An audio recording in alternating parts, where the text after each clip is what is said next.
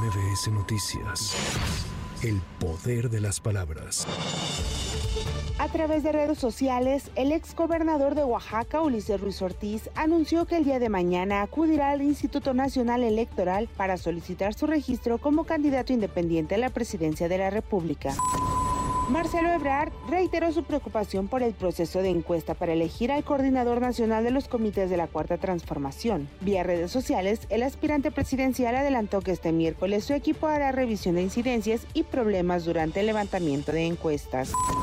En ese tenor, el líder del movimiento ciudadano en la Cámara de Diputados, Jorge Álvarez, denunció ante el INE la presunta intervención de funcionarios del gobierno de Colima en el proceso interno de Morena para apoyar a Claudia Sheinbaum.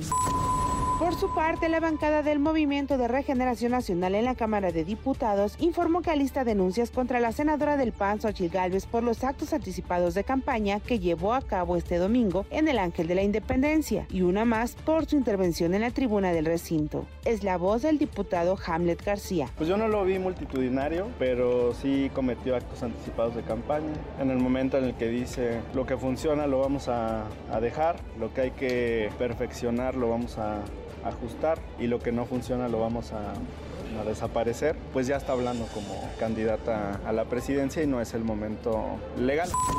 Por unanimidad, la Comisión de Relaciones Exteriores del Senado de la República ratificó el nombramiento de Alicia Bárcena como secretaria de Relaciones Exteriores a más de dos meses de que el presidente Andrés Manuel López Obrador la designara como canciller y entrara en funciones. Al exponer su plan de trabajo, Alicia Bárcena reiteró que la relación entre México y Estados Unidos pasa por un buen momento, aunque precisó que nuestro país ha alzado la voz ante situaciones como el tráfico de arma. Escuchemos. Hemos continuado con el litigio estratégico que emprendió nuestro país contra manufactureras, distribuidoras y tiendas de armas. Se están empleando todas las vías del derecho y la diplomacia para montar un dique efectivo ante el flujo de armas.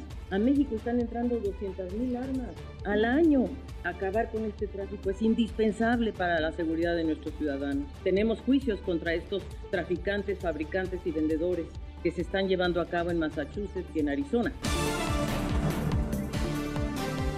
La primera dama de Estados Unidos, Jill Biden, dio positivo a COVID-19 y se encuentra con síntomas leves. La portavoz de la Casa Blanca, Karine Jean-Pierre, indicó que el presidente Joe Biden dio negativo a la prueba que se realizó tras los resultados de su esposa.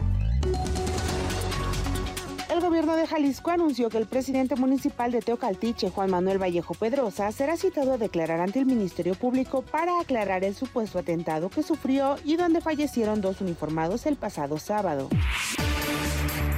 Tras el retraso de seis meses de la entrega de los trabajos de renovación de la línea 1 del metro, el gobierno de la Ciudad de México buscará no entrar en un conflicto con CRRC, empresa china que ganó la licitación de esta obra. Así lo afirmó el jefe de gobierno Martí Batres. No queremos eh, tener eh, un conflicto con la empresa, pero sí queremos ya que se, que se cumpla, que se termine la obra. Es decir, no habrá entonces sanción para la empresa. Vamos a ver cómo se dan las cosas. O sea, es decir, todavía se está determinando Pues o... no- nosotros ya hablamos con la empresa, ya eh, señalamos todas nuestras inconformidades y estamos en la idea de que ya pronto termine este tramo de la obra.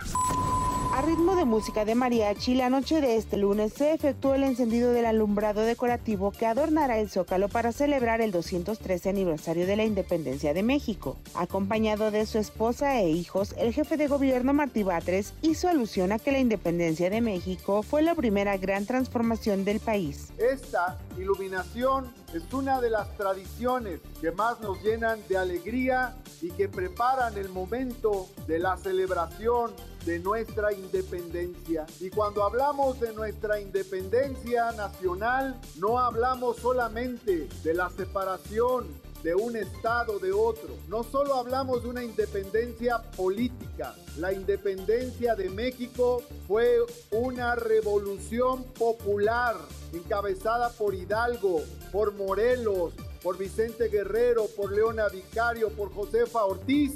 Y fue esa revolución popular la primera gran transformación de México de la que nos sentimos muy orgullosos.